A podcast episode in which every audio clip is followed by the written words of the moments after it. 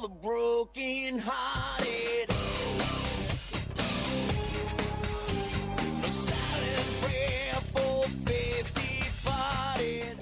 放眼全球体育，聚焦校园内外，最新最及时的战报，最酷最火热的赛事。这里是 FM 九十五点二全体育 O Sports。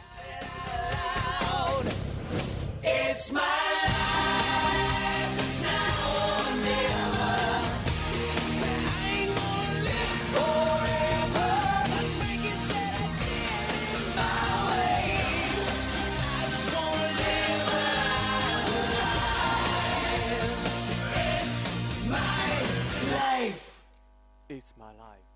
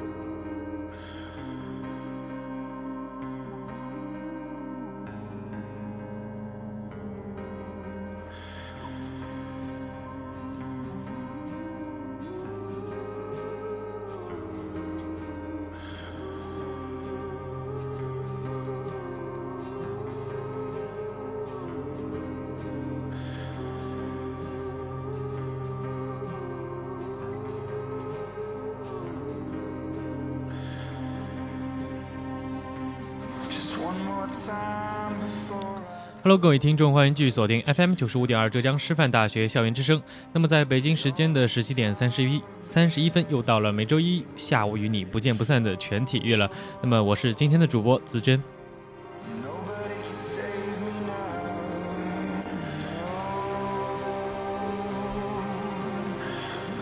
刚刚过去的这个周末啊，可以说是体坛的一个盛宴了。那么，在北京时间周日的上午十一点，在美国的拉斯维加斯米高梅酒店，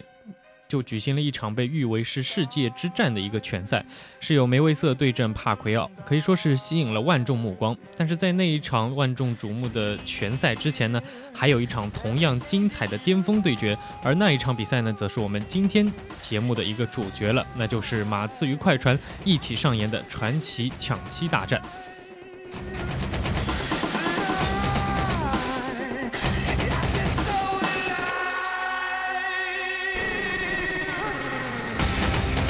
那么在最后一个板块体育没有圈中呢，我们则会一起去看到 NBA 第二轮半决赛中五大 X 因素球员，也让我们一起来进行一些前瞻性的一些描述。那么在一段音乐过后，一起来进入今天的第一个板块——风云战报。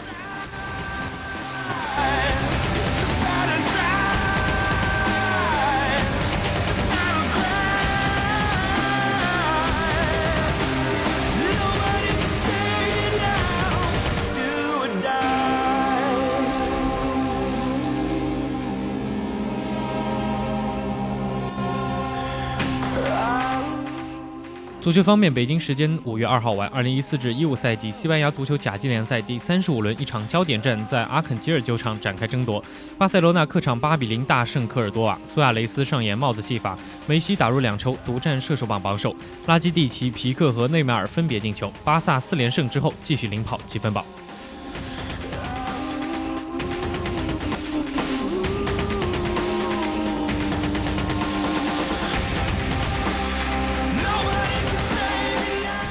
NBA 方面，北京时间五月四日，勇士在西部半决赛首战主场过关，以一百零一比八十六轻取灰熊，大比分以一比零领先。勇士并不需要水花兄弟有太好的发挥就能够获得比赛胜利。斯蒂芬·库里三分球八投四中，拿下二十二分、七次助攻；克雷·汤普森十八分、六次助攻。灰熊大将麦克康利缺阵，马克·加索尔拿下二十一分、九个篮板；扎克兰多夫二十分、九个篮板和五次助攻。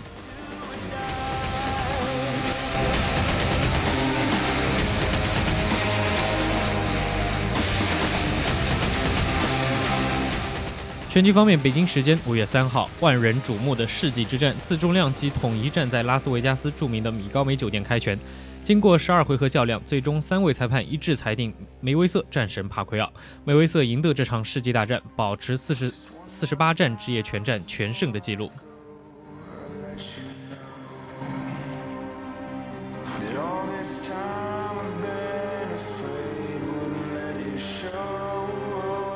乒乓球方面，北京时间五月三号，第五十三届单项世乒赛在苏州结束了女双半决赛的争夺。刘诗雯、朱雨玲以四比一逆转逆转新加坡强档冯天薇、于梦雨，与丁宁、李晓霞会师女双决赛。这样，中国女双提前实现了十四连冠。由于最后一项男单决赛在两位中国选手之间进行，中国队在本届世乒赛锁定五枚金牌。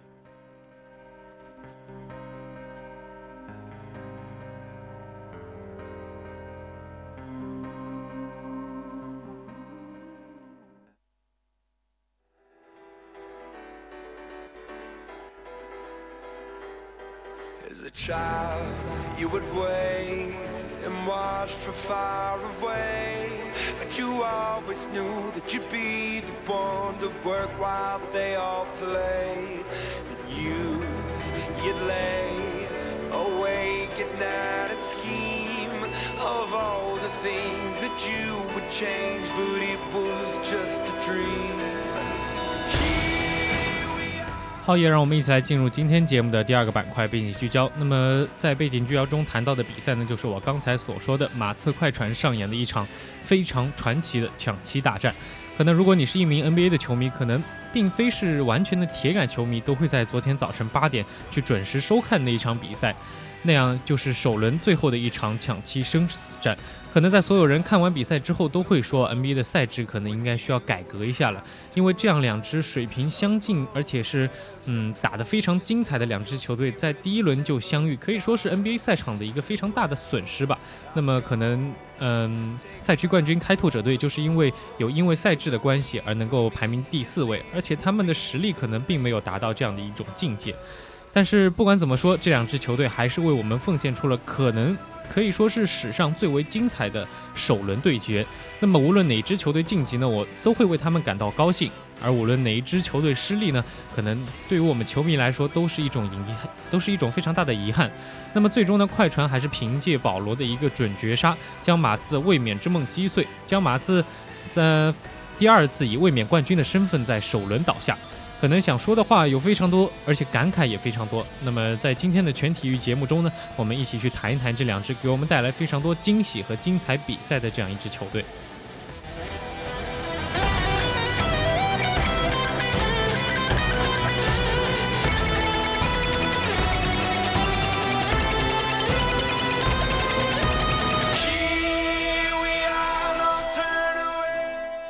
第七场比赛呢，可以说是一次史诗般的对决，伴随着各种各样的元素，可能在包括整整的七场比赛中，任何元素都已经齐活了。比如说，在系快船在系列赛首战之后就痛打马刺，而且波波维奇也是非常，嗯，搞了很多小聪明，比如说砍乔丹战术等等，但是呢，也经常聪明被反被聪明误。那么在关键的第七场比赛呢，也是。双方一路僵持到了最后的关头，包括三十九岁的邓肯，嗯，老骥伏枥，奋战在赛场上。保罗在脚抽筋之后，也是咬牙王者归来。可以说，这一切的一切都令人血脉喷张，也也是这一切的一切汇成了一场非常精彩的一个比赛吧。疯狂可以说是一直持续到了最后的关头。保罗是单挑邓肯造犯规上罚球线，但是在邓肯也是立即以牙还牙，也是同样博得犯规之后，在罚球线上两罚全中。那么比赛也是再次打成了平手。眼看着比赛就要进入加时的时候，保罗也是能够挺身而出，就是这样一个一度受伤返回更衣室。那么在比赛打到最后都是一瘸一拐的男人站了出来，突破上篮打板命中，完成了一记准绝杀。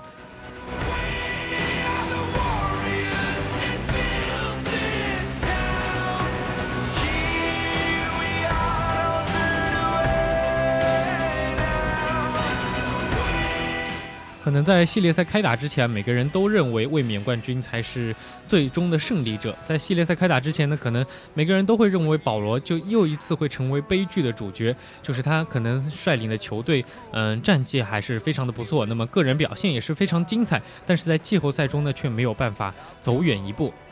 而且另外一个原因也可以说是马刺的实力实在是令人深不可测。那么邓呆呆可能每次在系列赛结束之后都会对他的对手说一句“未来是你的”，但是实际上呢，这二十一号新秀永远是将未来攥在自己的手中，时不时就能去冲击一下总冠军这个可能在别人看起来遥不可及的一个目标，但是他却他带领的马刺队却每年都能够屹立在西部的巅峰。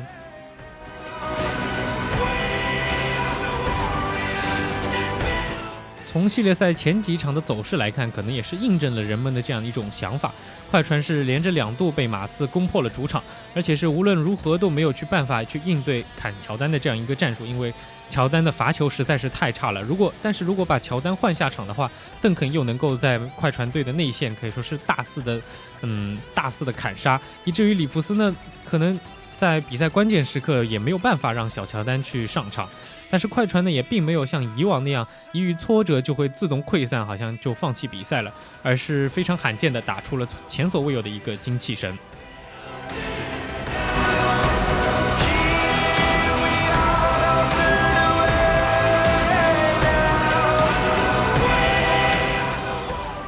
在快船呢，也是以搏命的一个姿态去出现马出现在马刺的面前的时候，可能就算你是卫冕冠军，也不能够说有百分之百的信心去战胜对手。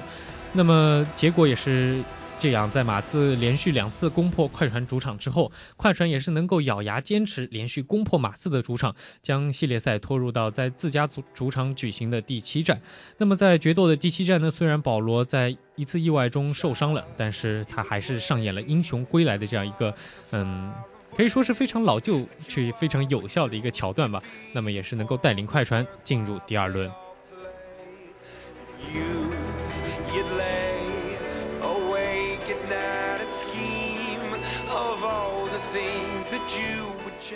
这可能是史上最为伟大的一次系列赛首轮对决之一了。可能面对依旧没有老去的对手，或者说是面对依旧是至多近乎妖的一个波波维奇，快船可以说是用更加伟大的表现去压倒了更加伟大的对手。这也就是竞技魅力的一个真正竞技体育的一个真正魅力所在，也是它残酷的所在。因为总有一支球队呢是会黯然出局、落寞离场的。但是从我们球迷的角度来看，这七场生死大战其实是没有输家的。在哨声响起的那一刻呢，两队球员都表现得非常淡定，没有非常兴奋的表情，也没有非常失落的一个神情吧。邓肯和保罗这两位来同样来自维克森林大学的校友是紧紧相拥在了一起。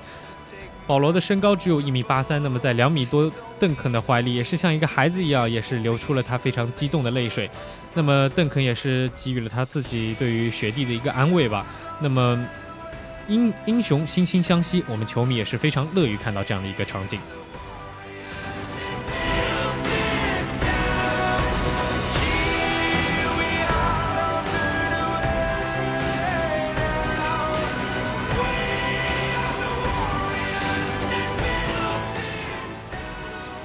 可能抛开这场比赛不谈，更多的球迷所在乎的其实是马刺主心骨 GDP 的一个去留了。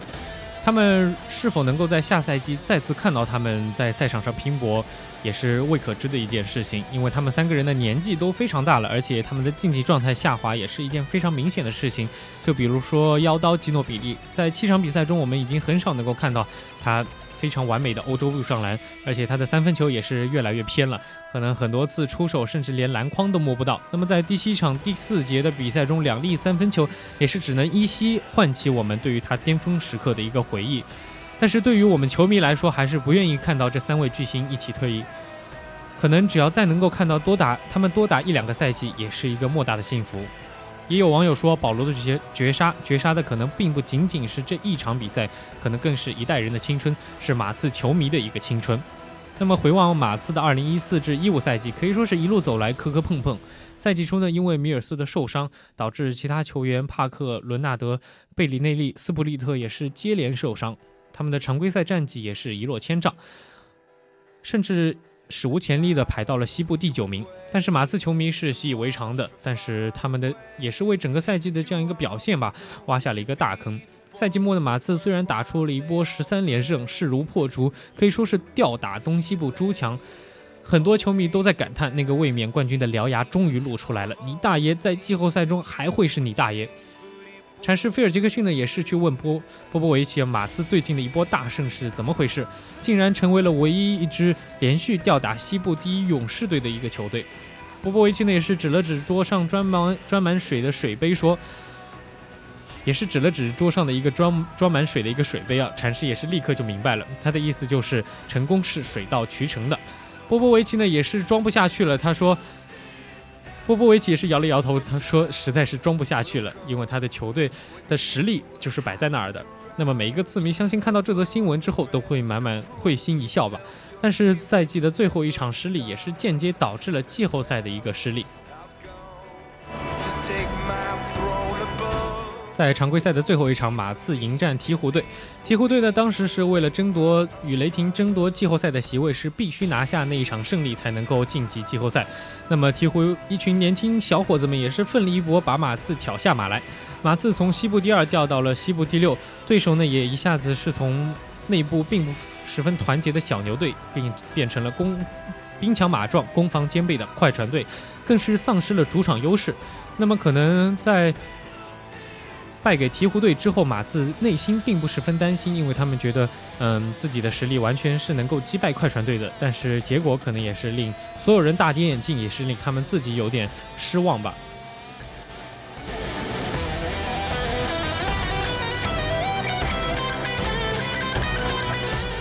因为从当时的排名来看，如果马刺想要卫冕成功的话，他们战胜的对手将会是首先是西部第三的快船。如果按照排名靠前的球队去获胜的情况下来这样的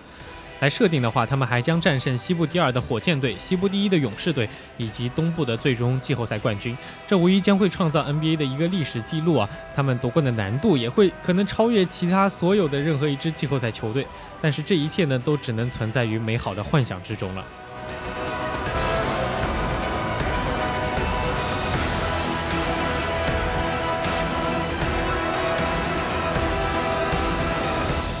那么另外一个要谈到的呢，则是悲情英雄保罗了。那么保罗也是在第七战中扮演了一次真正的主角。那么，再让我们来一起回顾一下保罗最后一次进攻的一个镜头吧。当时比赛还有八秒钟结束，他在外线持球的时候，面对格林的一个防守。那么此时保罗已经拖着一条受伤的腿打了超过二十分钟的比赛。那么在比赛中，他也是能够不断的触摸自己的左大腿后侧，仿佛这样能够减轻痛苦感。他在最后八秒的时候突然起速，是咬着牙杀到了左侧三秒区外。面对补防到位的两个黑色马刺球员的身影，他虽然眼睛看不到篮筐在哪儿，他还是选择了一个抛投。那么皮球也是从手里飞了出去，最后能够打板入筐。七年之后呢，保罗终于能够扫除复仇的阴云，但是他离西部决赛也还有火箭这样的一个对手。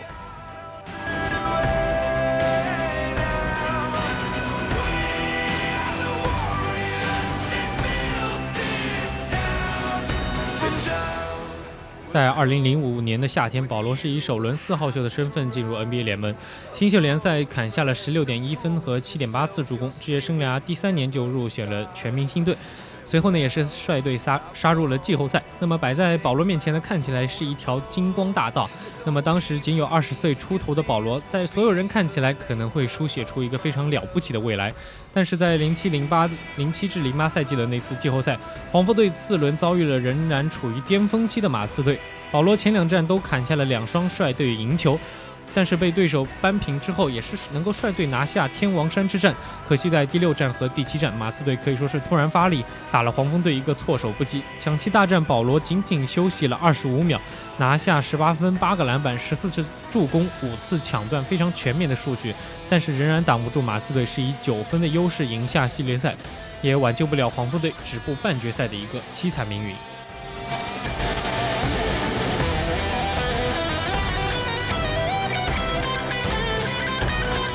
虽然从那个赛季来看，常规赛保罗也是非常有机会能够拿到常规赛 MVP，季后赛也是仅仅败于了最后的冠军马刺队。但是自从那之后，保罗好像也是陷入到一个魔咒之中。在黄蜂队的那几年呢，保罗在随后也是三队三次率队征战季后赛，后两次甚至是连首轮都没有突破。那么在二零零二零一一年的夏天，保罗也是本来。就能够有机会加盟湖人队联手科比布莱恩特，但是戴维斯特恩也是以一个篮球原因而否决了这样一桩交易。保罗也是转而加盟快船，联手了格里芬和小丹。虽然小乔丹虽然看起来也不错，保罗也是认为这样的三巨头足以在季后赛有所作为。但是就是这样的一支球队，虽然连续三次杀入了季后赛，但是也是连续三次没有能够摸到西部决赛的地板。其中两次呢都是打到了半决赛，最后铩羽而归。二零一二年西部半决赛，快船是首轮苦战七场之后淘汰灰熊，四轮却被马刺队干净利落的以四比零横扫。那些穿着马刺、穿着黑衣的妖魔鬼怪，就好像是保罗一个接一个不停的噩梦，让保罗永远都没有办法站上西部决赛的舞台。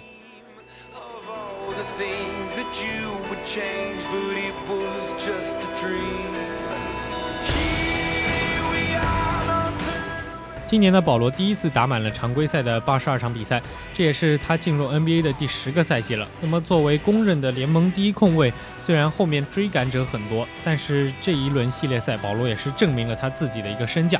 前五场比赛呢，快船队虽然是以二比三落后，第六战前两节保罗也是七投零中，显得很不在很不在状态。但是在下半场，第一控卫也是能够归来，帮助快船队扳回一城。然后就是昨天的一个比赛，打了十分钟之后就因伤返回更衣室，在替补席上被队医询问伤势的时候，保罗也是深深的低着头，仿佛这场比赛好像就没有办法继续进行下去了。但是最后他也是拖着一条瘸腿鏖战三节比赛，最后投中了非常致命的准绝杀。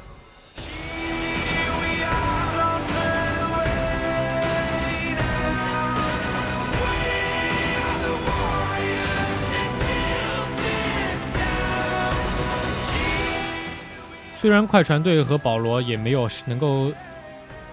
现在还没有杀入西部决赛，但是他们还需要战胜已经养精蓄锐的很久了休斯顿火箭队。但是对于保罗来说，他的挑战才刚刚开始。我是我们也是希望保罗能够在接下来的季后赛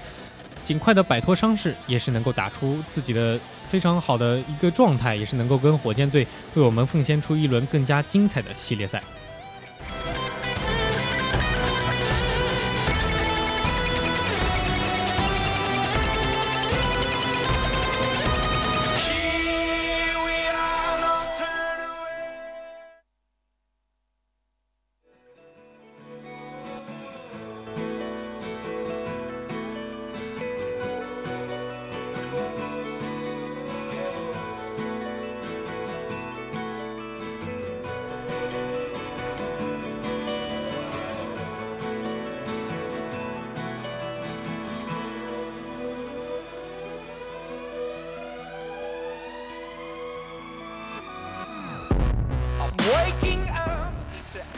接下来就让我们进入今天节目的最后一个板块——体育没有圈。那么在体育没有圈中呢，我们则会为大家介绍三位球员，可能也是在季后赛第二轮中可能会发挥出自己的优势，带领自己球队取胜的一个 X 因素球员。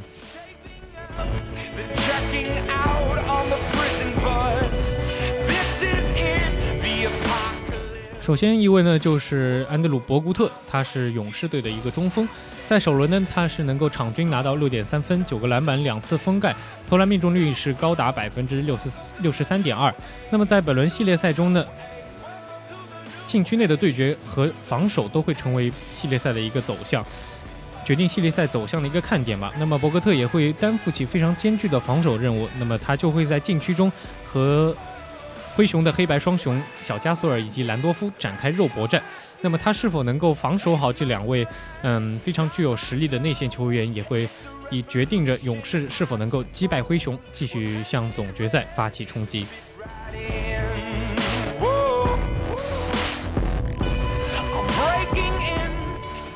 第二位也是一名内线球员呢，就是公牛队的乔金诺阿。他在首轮呢场均能够达到六点五分、十一点七个篮板、四点三次助攻、一点二次抢断和一次封盖，投篮命中率呢只有百分之四十七点五。那么作为一名内线球员呢，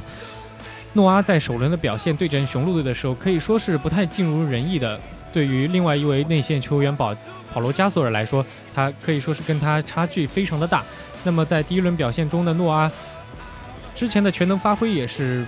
让我们难以找寻吧。那么他的一个发挥是公牛本轮系列赛的一个关键，因为他们毕竟在本轮要面对 NBA 第一人勒布朗詹姆斯的一个赢挑战。那么他和 NBA 传统内线的一个打法也是非常的不同的。诺阿在每一项技术统计上都能够产生自己的一个影响力。那么在这轮系列赛中呢，诺阿也是非非常需要去有效的限制詹勒布朗詹姆斯以及他的骑士队，因为凯文勒夫由于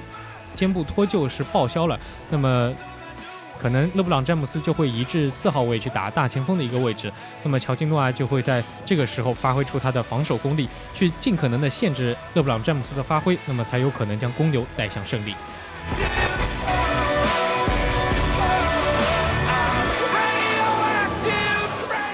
最后一位呢，则是贾森特里，来自火箭队的一位后卫。在首轮，他场均能够拿到七点八分、二点二次助攻、一次抢断，三分命中率为百分之四十七点一。尽管贾森特里的状态已经比不上当年被人号称喷气机的一个时候了，但是他在季后赛中呢，也是能够再度展现出自己的手感。在第一轮。系列赛球迷虽然把目光都放在了常规赛 MVP 候选人詹姆斯哈登的身上，但是休斯敦人也是非常需要外线射手的一个接应的。那么特里也是目前火箭队中季后赛经验最为丰富的球员，相信他也能够有能力帮助球队走得更远。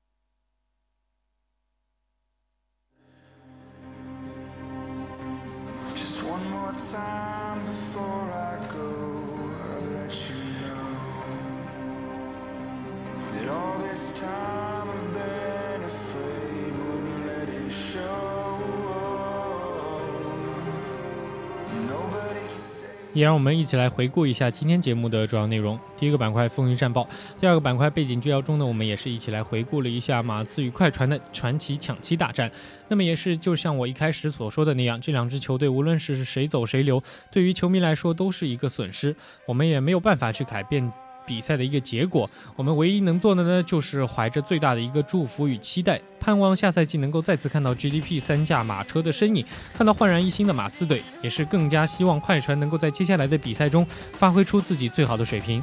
可能是不求最好的结果，也是能够希望过程能够无怨无悔。一起为马刺加油，为快船加油，为保罗加油。